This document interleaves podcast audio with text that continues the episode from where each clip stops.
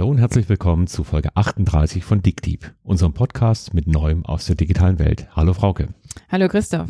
Frauke, wir wollen uns heute mit dem Thema auseinandersetzen, was denn so die heißen Themen für dieses Jahr sind. Hype Cycle ist unser Thema und Hype Cycle heißt, Technologien schießen durch die Decke, werden total gehypt, werden als spannend erachtet und müssen sich dann bewähren. Genau, also der Stichwort kommt ja von der Firma Gartner, eine IT-Consulting-Firma ist das, oder wenn ich das richtig in Erinnerung habe? Genau, also die machen das schon seit, glaube ich, 1995, dass sie die Themen des Jahres verfolgen und dann bewerten. Das sind so um die 30 Themen meistens. Und dann versuchen sie eben rauszufinden, wo stehen die denn im, im Reifegrad? Und das gibt dann eine sehr charakteristische Kurve. Frage, wie sieht die denn aus aus Sicht einer Statistikerin? genau. Also ich würde sagen, es sind zwei Kurven übereinander geschoben. Die erste ist äh, eine zusammengeschobene Normalverteilung, also Gauss-Kurve. Die zweite eine S-Kurve, die von unten hochkommt. Und wenn man da den ähm, sozusagen nur den oberen Rand mitnimmt, dann hat man zunächst einen Anstieg, einen starken Abflachen und äh, Abfall und dann wieder einen etwas moderaten Anstieg äh, auf der rechten Seite. Also wenn ich so drauf gucke von links nach rechts, dann hat das erste so einen steilen Berg. Das ist so der Berg der übererfüllten Erwartungen, der inflated expectations heißt es auf Englisch. Das heißt also, die Technologien starten irgendwo mit einem Trigger, die werden irgendwo, kommen aus der Forschung, werden als Innovation geboren und dann geht die Erwartungshaltung an diese Themen ins Unermessliche.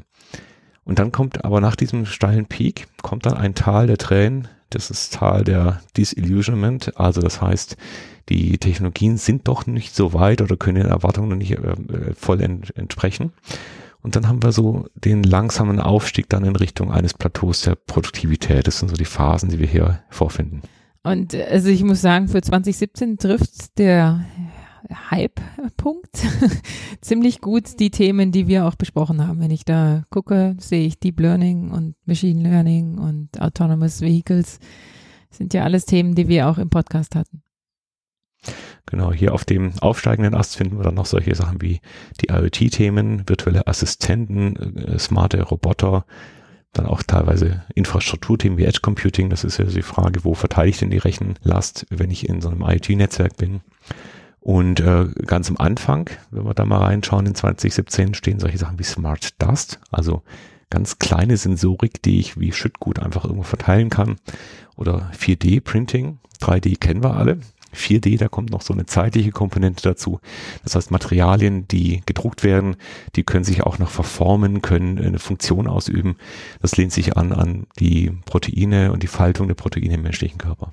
Jetzt, wenn ich das richtig in Erinnerung habe, sind da ja so Symbole immer mit verbunden, die so ein bisschen eine Projektion geben über die Zeit. Das 4D-Printing, wann kommt das zur Reife?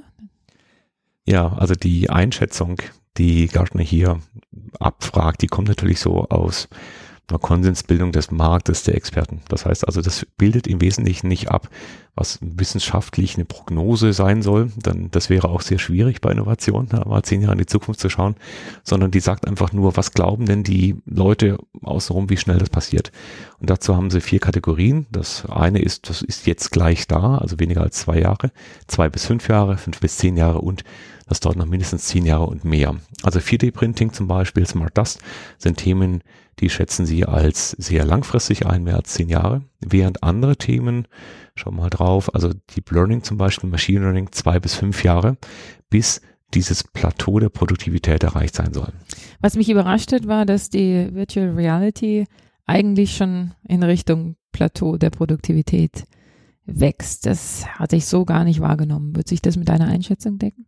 Ja, die virtuelle Realität. Ich glaube, den ersten Hype, den kennen wir noch aus den Welten, als es da um Second Life ging. Also wir bauen uns eine Welt, in der wir dann ähm, alles virtuell wie so einen digitalen Zwilling dann abbilden. Ich glaube, dieser Hype ist vorbei. Und jetzt kommt eben die Anwendung der virtuellen Realität und sie ist in der Industrie, in der Entwicklung, in der Planung von Produktion, in der Simulation von Themen, da ist sie voll da. Okay. Okay. Was interessant ist, ist die Augmented Reality, die ist ja sehr nahe dran. Also mhm. virtuelle Realität heißt, ich tauche ja komplett ein in meine Datenwelt. Augmented heißt, ich überlagere das, was ich sehe, einfach mit virtuellen Informationen. Die Augmented Reality, die ist gerade am Tiefpunkt hier angezeigt. Das heißt also, die ganzen Brillen, äh, die wir so sehen, ähm, die, die HoloLens zum Beispiel von Microsoft, die sind zwar da, aber jetzt stockt das Ganze und die Frage ist, was mache ich denn mit den ganzen Technologien? Ne, das trifft sich auch ganz gut mit den äh, Beobachtungen jetzt von der CES in Las Vegas. Die war jetzt ja gerade zum Jahreswechsel an der ersten Januarwoche. Die CES ist die Light-Messe für Consumer Electronic und dort haben wir im Wesentlichen fast keine neuen Augmented Reality oder Virtual Reality Brillen gesehen. Das sind alles noch die alten Hardware-Modelle. Und was jetzt die Frage ist, wie kann ich so eine Technologie, die jetzt so langsam reif wird, wie kann ich die denn tatsächlich sinnvoll auch einbinden? Und, das wird sich, und dafür ja, dass du die CES erwähnst, also das ist natürlich richtig, die virtuellen Assistenten, die hier auf dem Hype ganz oben liegen, waren da natürlich auch das große Thema. Ja, wie dieser Hype-Cycle genau aussieht, dazu haben wir nochmal in einem schönen Artikel, den wir auch auf unserer Webseite dickdeep.de dann verlinken werden, auch nochmal typische Elemente gefunden. Was passiert denn da? Und ganz klassischerweise haben diese Themen ja immer so Generationen. Die erste Generation, die ist spannend für die Early Adopters. Das heißt, da spielt der Preis noch gar keine so große Rolle, dass die Technologie als sich da ist, ist total spannend. Dann kommt aber diese zweite Generation und die hat schon eine ganz hohe Erwartungshaltung. Die soll es jetzt schaffen. Und da haben wir eben oft diesen Mismatch dann zwischen dem, was die Technologie tatsächlich schon hergibt. Und oft ist es dann auch so, dass die Technologie selber okay ist, aber wir in der Umgebung äh, dann entsprechend darauf reagieren müssen. Das Thema IoT zum Beispiel, Internet der Dinge, ist ein klassisches Thema. Die Technologie ist eigentlich da, auch in der mehr als schon zweiten Generation, aber jetzt müssten sich die ganzen Prozesse, die Organisation in der Produktion und so weiter darauf anpassen. Und dann wird es halt spannend, ob die dritte Generation dann dieses Themas tatsächlich es schafft, durch dieses Teil der Trend durchzukommen und dann tatsächlich produktiv wird. Wie wörtlich muss man denn das nehmen? Also ich meine, diese Beschreibung, die du da jetzt dazu gefügt hast, klingt ja so, als müsste man das eigentlich aus äh, der Presse und Patentanmeldungen nachbilden können, dass sich die einzelnen Produkte tatsächlich entlang dieser Kurve bewegen. Zunächst mal ist es natürlich ja kein, kein wissenschaftliches Modell, sondern es ist, es ist entstanden aus Erfahrungswerten, dass das häufig passiert und es hört sich erstmal plausibel an. Aber jetzt lass uns doch gar nicht mal mutmaßen. Es gibt nämlich jemand, der sich das tatsächlich angeschaut hat. Der hat sich also die gesamten Technologien, die jemals auf diesem Hype-Cycle in den letzten 20, mehr als 20 Jahren drin waren, der hat die einfach mal aufgezählt und mal beobachtet, was passiert denn eigentlich mit diesen Technologien? Wandern die da tatsächlich durch? Genau, das ist auch schön zusammengefasst und was ich super finde, runterladbar, die Excel-Sheet, das die Daten beinhaltet ähm, auf einem, über einen LinkedIn-Link von Michael Mulani. Und ähm, das etwas ernüchternde Ergebnis, aber für mich als Methodiker nicht wahnsinnig verwunderlich, ähm, ist, dass sich das nicht so gut abbilden lässt, oder? Wäre das auch deine Lesart dieses Artikels? Ja, also die, die Innovationen halten sich einfach nicht an den Hype-Cycle. Das ist sehr ärgerlich, aber es ist leider so. Also das heißt, die, der Hype-Cycle als solches, das ist eigentlich mehr so ein, Barometer, ein Stimmungsbarometer. Wie ist denn heute die Sicht der weltweiten Community, die sich mit solchen Themen beschäftigt, auf diese Themen? Und das bildet es ganz gut ab. Das heißt, das ist mehr das Wunschdenken und die Erwartungshaltung, die wir heute haben zu den Themen. Nur wie die Themen dann selber sich entwickeln, das hat nicht viel mit dem Hype-Cycle zu tun. Also ich glaube, es kommt auf das Produkt selber an. Ich habe äh, kannte als Methodiker ja nicht anders als ein bisschen tiefer noch forschen. Es gibt ein paar interessante Papiere von Leuten, die tatsächlich Patentanmeldungen und Nachrichten ausgewertet haben. Ein Papier von Chinesen zu Machine Learning einsetzen, um das Thema Big Data entlang des Hype Cycles abzubilden. Und zumindest mal die ersten Phasen, das ist gar nicht so schlecht, was man empirisch sehen kann. Aber das Problem ist halt, diese einzelnen Produkte entwickeln sich völlig unterschiedlich und natürlich nicht alle gemäß genau dieser Kurve. Manche sterben ja und kommen gar nicht aus dem Tal heraus. Ja, das heißt also nochmal, die Chinesen haben versucht, den Verlauf in diesen Hype-Cycle-Phasen mit Machine Learning vorherzusagen. Genau, also die haben Zeitungsartikel und Patentanmeldungen gesammelt zu verschiedenen Stichworten geschrieben. Hier haben sie über Big Data und ähm, haben dann vorhergesagt, die Wahrscheinlichkeit, dass sie sich, also das Big Data sich in den einzelnen fünf Phasen befindet. Ja, und die Vorhersage war sehr gut für den Technologie-Trigger und auch für den Inflated Expectation. Aber ähm, die, der, der Abfall, wie lang der Abfall dauert und wann das Plateau erreicht wird, da war die Vorhersage zumindest mit diesen Daten relativ mau. Okay, das heißt also, wir können am Anfang sehr gut nachvollziehen, dass sich viele Menschen mit dem Thema beschäftigen, dass Patentanmeldungen stattfinden, dass darüber berichtet wird. Aber dann, das ist ja eigentlich auch sehr nachvollziehbar, dann richtet es schon die reale Welt, wie gut so eine Technologie dann tatsächlich umkommt. Jetzt gibt es ja, den Michael Mulani, der hat nicht nur die Daten angeschaut, sondern der hat auch so seine Lessons learned daraus gezogen. Und das erste hat mir besonders gut gefallen. Er sagt einfach, naja gut, wir sind einfach fürchterlich schlecht, wenn wir Vorhersagen machen. Ja, vor allem, wenn sie die Zukunft betreffen. und das ist natürlich äh, nicht überraschend, das ist einfach sehr, sehr komplex, was da passieren kann. Dann äh, die, die, die, eine weitere Erkenntnis ist eben, dass einfach unglaublich viele Technologien sterben. Ja, die sind erst sehr, sehr spannend, die werden total hoch gehandelt und dann schaffen sie es nie in die Produktivität rein und die fallen einfach aus diesem Halbcycle raus. Das weitere, was wir sehen können, ist, dass Technologien auch natürlich immer wieder mal Rückschläge erhalten. Das heißt, die, die sind auf dem High Cycle schon relativ weit nach vorne gerutscht und dann in den nächsten Jahren rutschen sie wieder zurück. Ja, das heißt also, man traut der Technologie nicht und dann geht es teilweise viele Jahre, fünf, sechs, sieben, acht Jahre und die Technologie bewegt sich nicht voran und verschwindet vielleicht auch dann. Also vielleicht muss man dazu nochmal kurz sagen, was der gemacht hat, war, dass der alle Hype-Cycle genommen hat, alle Technologien aufgeschrieben, die da jemals genannt wurden und dann geguckt haben, an welcher Position tauchen die auf. Eigentlich würde man ja vermuten, die müssten über die Jahre hinweg die Kurve entlang laufen oder zumindest mehrfach auftreten. Und ähm, das zeigt sich eben, dass das nicht der Fall ist. Dann ist es so, dass wir an manchen Technologien eben sehr, sehr lange arbeiten, für viele Jahrzehnte. Speech Recognition ist so ein Thema. Micropayments listet er auf und Data Analysis und andere Themen, da arbeiten wir sehr lange dran, die bleiben aber unter dem Radar und tauchen dort gar nicht auf. Speech Generation zum Beispiel war immer wieder mal in den Hype Cycles vorhanden, aber erst jetzt in der Kombination dann mit Deep Learning wird dann die Speech Generation wirklich einen qualitativen Sprung machen und dann auch in die Anwendung stärker kommen. Ich persönlich finde ja diese Lessons jetzt zunächst mal keine kein Gegenargument gegen den Hype Cycle. Ne? Also die Tatsache, dass da nicht jede Technologie aufgefangen wird oder sich die Entwicklung anders, äh, die Geschwindigkeit anders entwickelt als vorhergesagt. Okay. Hätte ich, wenn ich da auf diese Grafik gucke, ja nicht anders gedacht. Denkst du denn, dass irgendjemand da drauf guckt und das für bare Münze nimmt?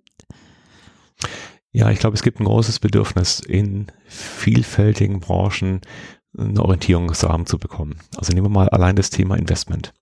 Also die ganzen Investmentfirmen, die müssen ihr Geld anlegen. Es ist unfassbar viel Geld zurzeit in Bewegung. Wir merken das ja an den Preisen für Startups oder Startup-Ideen auch nur. Und da brauchen die Firmen alle, vor allem die, die ihren Geldgebern dann Rechenschaft geben müssen, die brauchen eine Argumentation, warum gerade diese Themen und was, was sind die Themen der Zukunft. Das heißt also, das taucht auch bei uns immer wieder auf, die Fragestellung, was ist denn der Kanon an heißen Themen zurzeit und wann ist der richtige Zeitpunkt, um reinzugehen. Ich glaube, was der Halbcycle aber recht schlecht macht, ist eben zu erfassen, dass viele dieser Themen eine Quervernetzung haben. Also wir haben es gerade angesprochen zum Thema Sprache, Spracheverarbeitung, also Erkennung als auch Generation. Da haben wir eben eine enge Beziehung zu Machine Learning, zu neuronalen Netzen und aber auch zu Rechenleistung und so weiter. Das heißt also, diese Themen leben nicht alleine. Es ist nicht so, dass so ein Trend irgendwie einzeln entsteht und es sind einzelne Punkte, die da durchwandern. Also an vielen Stellen erleben wir eher so Effekte eines Ökosystems, Plattformeffekte. Wenn mehrere Dinge gleichzeitig zusammenkommen, mhm, mhm. dann passiert der Schritt nach vorne. Ja, okay. Und das wird nicht abgebildet, ist dein Argument. Richtig. Also ich denke, da ist dieses Eindimensionale, dass so ein Thema da durchläuft, und sich dann irgendwie weiterentwickelt, das ist viel zu schwach. Ich glaube, das ist am Anfang richtig, denn am Anfang stehen die Themen eher isoliert da. Da geht es nämlich um die Technologie als solche. Und wenn ich aber von diesem Hype, von diesem Höhepunkt, vom Peak, wenn ich dann runtergehen will in die Anwendung, dann muss ich in einem Ökosystem leben. Es besteht aus Wirtschaft, aus teilweise Politik, aus technologischer Infrastruktur, aus Kosten und so weiter. Und dann bin ich eben nicht mehr so singulär unterwegs, was auch ganz gut erklären würde, dass die Chinesen eben die erste Phase ganz gut vorhersagen können, allein an der Analyse von, von, von äh, Zeitungsartikeln und Patentanmeldungen. Und hinten raus wird es dann eben sehr, sehr hochdimensional und vernetzt. Ich meine, auf Folien und Präsentationen macht sich das natürlich immer gut. Da sehe ich das auch. Das ist richtig. Ja. Wir sehen es auch an vielen anderen Stellen. Also diese ganzen Vorhersagen, also die großen Beratungsfirmen wie McKinsey, BCG und so weiter machen viele Studien. Die Studien sind natürlich letzten Endes so ein bisschen, ja, die drehen sich im Kreis. Also das, wir fragen die Experten, die es aber eigentlich auch nicht wissen. Das sind nämlich normalerweise die Manager der entsprechenden Industrien. Die wissen es auch nicht wirklich, was passieren wird. Und dann bestätigen wir uns selber, ähm, welche Meinung wir denn gerne hätten. Das heißt also, wir haben so einen Selbstbestätigungsmechanismus da in diesen Studien eingebaut. Und dann kommt die Studie raus und alle sagen, ja, das passt ja ganz gut zu meinem Bauchgefühl. Ja, weil es natürlich genau dieses Bauchgefühl abbildet, aber überhaupt nicht fundiert viel spannender finde ich da Studien, die dann eben in die Tiefe gehen, die sich anschauen, wo gehen denn zum Beispiel die Gelder tatsächlich hin? Nicht was sind Meinungen, sondern was sind Fakten, die ich nachvollziehen kann. Und wir sehen auch, dass diese Bauchgepinselstudien an der Stelle total daneben liegen können. Also wenn ich mir anschaue, wie die Elektromobilität vorhergesagt wurde, zu welchem Zeitpunkt, mhm. Dann dann ist da lange gar nichts passiert. Und auf einmal war sie das Halbthema Nummer eins. Und jetzt sind wir wieder so in dieser spannenden Frage, ob sie denn jeweils produktiv wird oder nicht. Aber die Vorhersagegüte, wann kommt dieses Thema und gibt es das Thema überhaupt, das ist ähm, in keinster Weise äh, ernst zu nehmen gewesen. Also wenn ich da mal 10, 15 Jahre zurückschaue, dann konnte das keiner vorhersagen und es kann auch heute keiner vernünftig vorhersagen. Aber das heißt, wir können uns doch darauf einigen, dass zumindest die linke Seite interessante Stichworte liefert. Ja, also auf der linken Seite, wenn wir da noch drauf schauen, auf den 2017er Halbcycle, dann äh, sind da auch Themen, die sind natürlich jetzt schon da. Also Edge Computing ist da, äh, Smart Workspace, keine Ahnung, was das sein soll, aber Conversational User Interfaces, also dass die Menschen nicht mehr mit dem Bildschirm, sondern mit Sprache-Interface arbeiten, das liegt auf der Hand. Und je weiter wir nach vorne gehen, desto spannender wird's dann auch. Also Human Augmentation wäre zum Beispiel das Thema, dass sich Menschen mit Technik direkt im Körper anreichern, also so Cyborg-Themen. Das wäre auch mal ein schönes Thema für eine der nächsten Folgen. Und ganz unten sowas wie Artificial General Intelligence, also wird denn die KI auch eine allgemeine Intelligenz bekommen? Das heißt, kann sie selber kreativ werden und sich selbstständig weiterentwickeln? Das sind schon Themen, die spannend sind und richtig sind. Die Frage ist aber für mich vielmehr, was steht da nicht drauf? Also welche Themen werden sich denn entwickeln und die haben wir noch gar nicht gesehen, weil die irgendwo entwickelt werden, ähm, noch klein sind und deren Bedeutung wir noch gar nicht erfasst haben. Okay, aber Devil's Advocate hier, ich meine, es gibt natürlich Themen, aber wenn die sich nicht in einem Hype befinden, dann gehören sie hier ja auch nicht rein. Ja, das glaube ich auch, Frauke. Also ich glaube, dass diese Themen ähm, zum Teil nur diesen Hype erfahren und der Hype tut den Thema nicht immer gut. Also viele Themen gehen bei diesem Hype auch kaputt. Das kann man sowohl in der gesamten Gesellschaft sehen, also das, was der Gartner abbildet, aber auch innerhalb einer Firma. Da gibt es Themen, die werden so hoch gehandelt, dass sie die Erwartungen nie erfüllen können. Und dann geht aber eine ganze Generation von Managern daran zugrunde, weil man mit diesem Thema sich die Pfoten verbrannt hat. Und dann ist normalerweise auch eine halbe Generation Pause. Und ähm, dieser Hype kann also Themen massiv beschädigen. Ich mache ein Beispiel. So 2004, 2005 war zum ersten Mal die Höhephase von Telematikdiensten im Auto. Also das heißt, die Fahrzeuge konnten eine Internetverbindung aufbauen, man konnte da irgendwelche Notrufaktionen starten oder was auch immer. Die haben eine Handvoll Nutzer nur genutzt und gekauft. Das heißt, die ganzen Leute, die gesagt haben, das ist jetzt das nächste Thema, das heiß wird, die haben sich die Pfoten verbrannt und als dann das Thema reifer wurde, die Telematikdienste in Richtung Online-Services sich entwickelt haben, dann haben viele gesagt, nee, nee, das ist, das funktioniert nicht, das läuft nicht aus der alten Erfahrung. Das, was aber nebendran passiert, ist, dass Technologien einfach diesen Hype gar nicht mitmachen, das, was du gerade angesprochen hast. Und die laufen einfach konstant langsam unter dem Radar durch und kommen dann in die Produktivität rein. Und ich glaube, das tut vielen Themen deutlich besser als diese massive Aufmerksamkeit an Presse, aber auch an Geld. Okay, gibt es überhaupt welche Themen, die von dem Hype profitieren? Ja, ich glaube, dass natürlich so ein Hype-Thema ähm, massiv Leute auch mobilisiert. Und äh, das hilft, glaube ich, an allen Stellen durchaus, dass die, äh, die Konzentration dann von Aktivitäten dazu führt, dass das Thema weitergetrieben wird. Also wenn wir uns mal das Thema äh, Machine Learning anschauen, das ist natürlich jetzt jeder drauf. Und ich glaube, wir haben dann immer so eine Phase der, der Überbevölkerung und danach kommt eine Konsolidierung. Das heißt, es wird sich jetzt dann zeigen, welche Firmen welche Methoden denn äh, tatsächlich liefern, also, also nicht nur Show sind, sondern tatsächlich produktiv werden können. Also insofern glaube ich schon, dass wir so eine klassische, naja, Auslese jetzt haben und äh, das Survival of the Fittest wird auch hier wieder stattfinden. Also ich glaube, das ist ein Mechanismus, der an sich funktioniert. Ob er ökonomisch effizient ist, weiß ich nicht immer. Also da wird natürlich auch viel Geld verbraten und verbrannt. Aber erstmal hilft er natürlich ein Thema tatsächlich jetzt nach vorne zu pushen. Also ich meine, bei manchen Themen kann ich mir schon vorstellen, dass es wichtig ist, dass die Presse da viel drüber berichtet und zum Hype beiträgt. Nicht da ans autonome Fahren denke, da ist ja nicht nur die Technikentwicklung wichtig, sondern auch die ganze Gesetzgebung, ethischen Aspekte und ähnliches. Und dazu brauchst du natürlich mehr Aufmerksamkeit. In der frühen Phase ist es halt sehr wichtig, den Themen Welpenschutz zu geben. Das heißt, die Themen zu schützen.